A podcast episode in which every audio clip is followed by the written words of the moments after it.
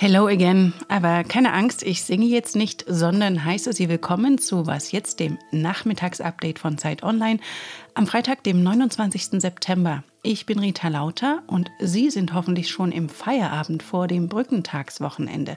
Davor haben wir noch diese Themen.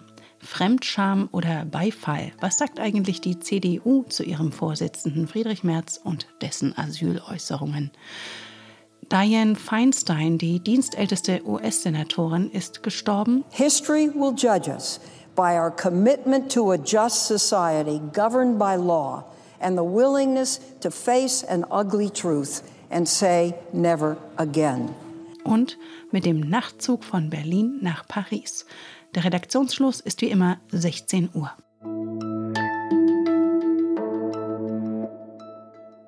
Kalkulierte Provokation oder spontaner Ausrutscher, was auch immer CDU-Chef Friedrich Merz dazu gebracht hat, die angeblichen Zahnbehandlungen abgelehnter Asylbewerber zu skandalisieren.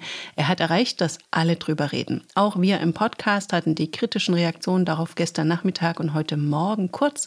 Und jetzt wollen wir uns mal ansehen, wie sieht Merz eigene Partei das Ganze? Das kann uns am besten Ferdinand Otto erklären, unser gern gesehener Unionsexperte und Dauergast. Grüß dich, Ferdinand. Hallo, grüß dich, Rita. Tja, was war es denn jetzt von März so kurz vor den Wahlen in Bayern und Hessen? Berechnung oder spontaner Anfall von Populismus?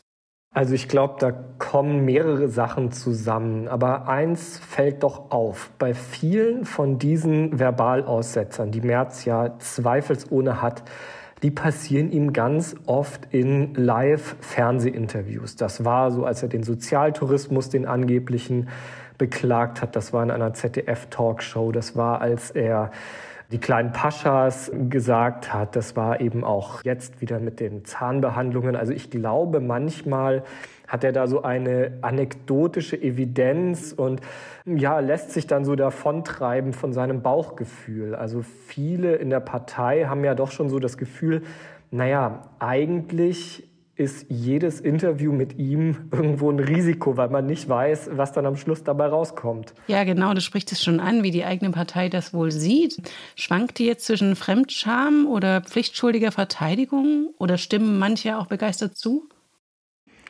Ja, das ist eigentlich von allem was dabei. Also es gibt sehr viele Leute, die gerade nicht gut zu sprechen sind auf ihren Parteichef, die das aber nicht öffentlich machen. A, vor den Wahlen jetzt, die anstehen, die wirklich sehr wichtig sind. Da erinnert man sich doch an die Parteidisziplin. B, auch so ein bisschen aus der Überlegung, wir wollen jetzt dieses Thema nicht noch weiter aufwerten und sei es nur durch Kritik jetzt an Friedrich Merz.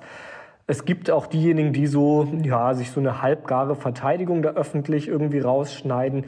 Und dann, das sind auch gar nicht mal so wenige, gibt es wirklich Leute, die denken und die sagen, juhu, Merz hat recht, endlich spricht es mal einer aus und macht das auch so, dass er verstanden wird. Und so reden wir ja schließlich auch alle daheim und mal Schluss mit diesem Politikersprech.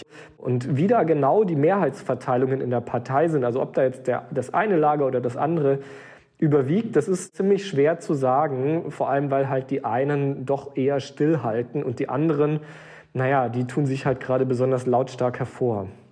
Ja, wir haben ja nun erst vor einer Woche darüber geredet, wie die Union auf die Ampelkoalition zugehen will mit ihren Forderungen zur Migrationspolitik als Teil des sogenannten Deutschlandpakts, den Olaf Scholz ja ausgerufen hatte. Und die Forderung hatte die Union ja nun gerade erst im Bundestag eingebracht. Hat sich Merz mit seinen Äußerungen da jetzt die Chancen verbaut, da gemeinsam was Grundlegendes zu beschließen?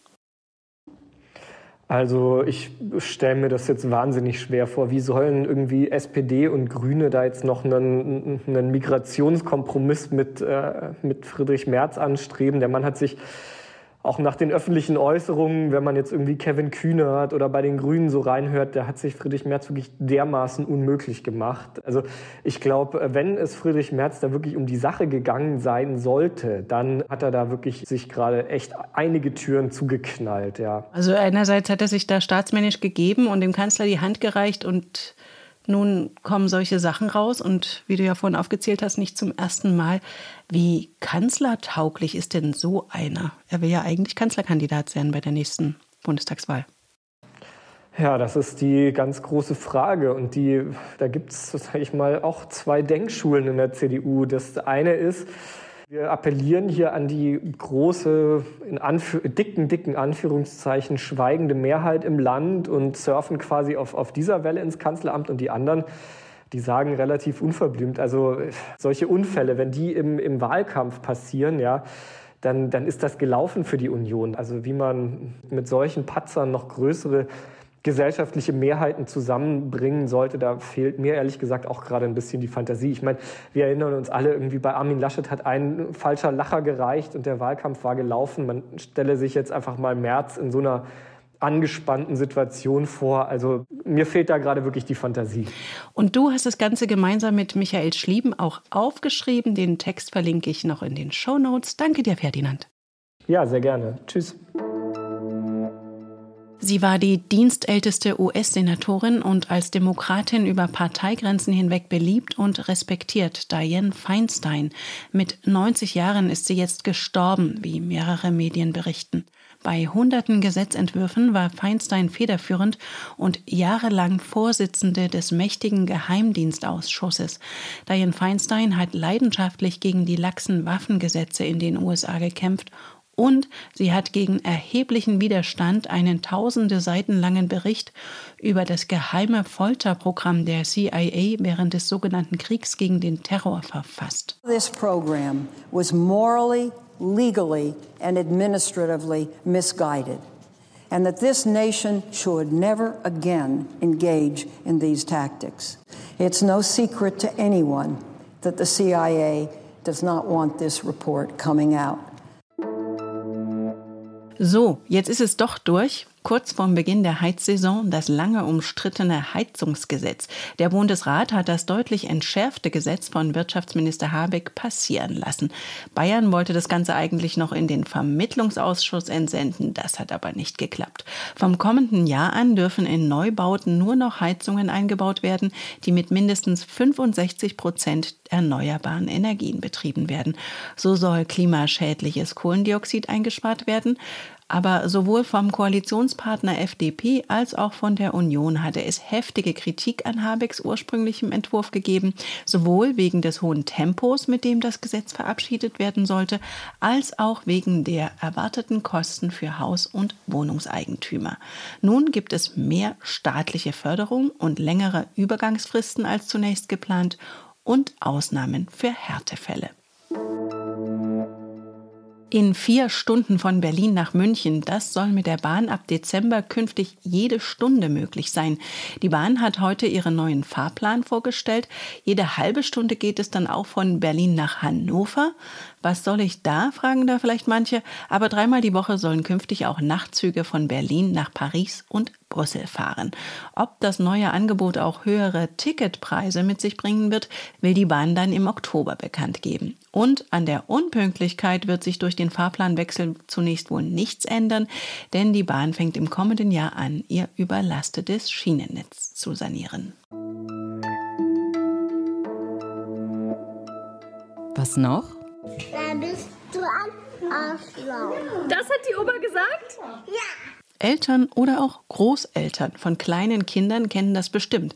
Ihnen rutscht ein Schimpfwort oder Fluch heraus und prompt brabbelt das süße Kleine es nach.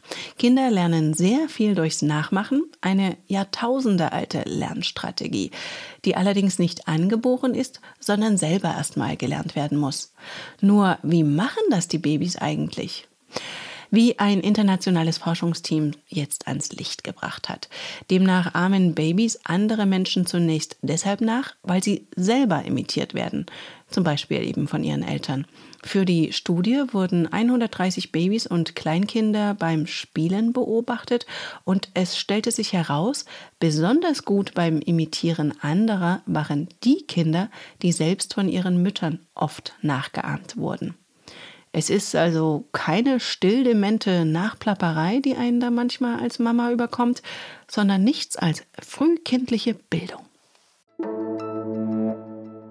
Und damit sind Sie auf Stand für heute Nachmittag. Morgen früh begrüßt Sie mein Kollege Janis Kamesin an dieser Stelle. Er spricht über den Bürgerrat zur Ernährung.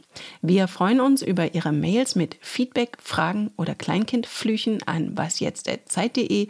Am Mikrofon für Sie war Rita Lauter. Schönes langes Wochenende wünsche ich Ihnen.